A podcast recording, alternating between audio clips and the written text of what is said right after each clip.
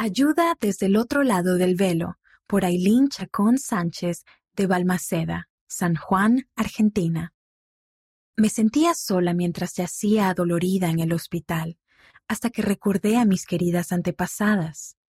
En 2017 quedé embarazada de nuestro primer hijo.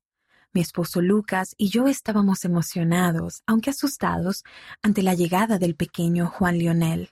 Ya avanzada la noche, a principios de febrero de 2018 comencé a tener contracciones.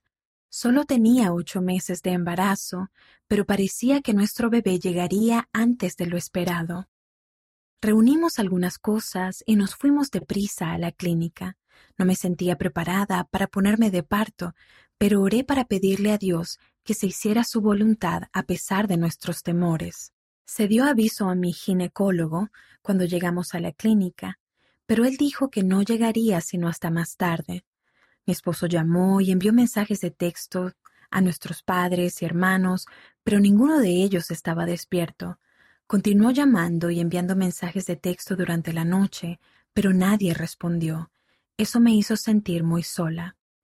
A medida que aumentaba el dolor de las contracciones, me sentía más y más sola. Sin embargo, de pronto sucedió algo maravilloso comencé a pensar en mis antepasadas, en especial en mi abuela materna, Rosa Mercado, y en su madre, Javiera Balmaceda. Al recordarlas, sentí en el corazón y en la mente que ambas estaban conmigo en ese momento. Sentí su presencia de manera tan fuerte y amorosa que no puedo expresar plenamente con palabras lo que experimenté. No las vi, pero las sentí cerca, dándome valor, apoyo y amor en calidad de madres y como parte de mi familia. Sentí que eran ángeles que me ministraban en un momento de necesidad. Años antes, mi madre, mi padre, mis hermanos, mi esposo y yo efectuamos la obra vicaria por ellas y por otros antepasados en el templo. Creo que el valor que recibí, el sentimiento que tuve de que mis antepasadas estaban cerca, fue un don mediante el poder y la autoridad de Dios.